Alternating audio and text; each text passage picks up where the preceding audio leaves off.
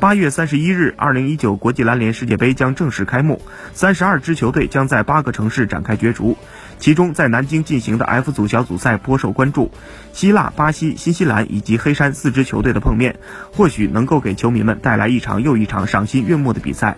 由新科 NBA 联赛 MVP 阿德托昆博领衔的希腊男篮可以说是世界杯热门球队之一。字母哥面对职业生涯第二次世界杯之旅，想必他是希望通过自己的表现帮助球队取得更好的成绩。这几年他的进步神速，在上赛季 NBA 常规赛中更是成为了最有价值球员。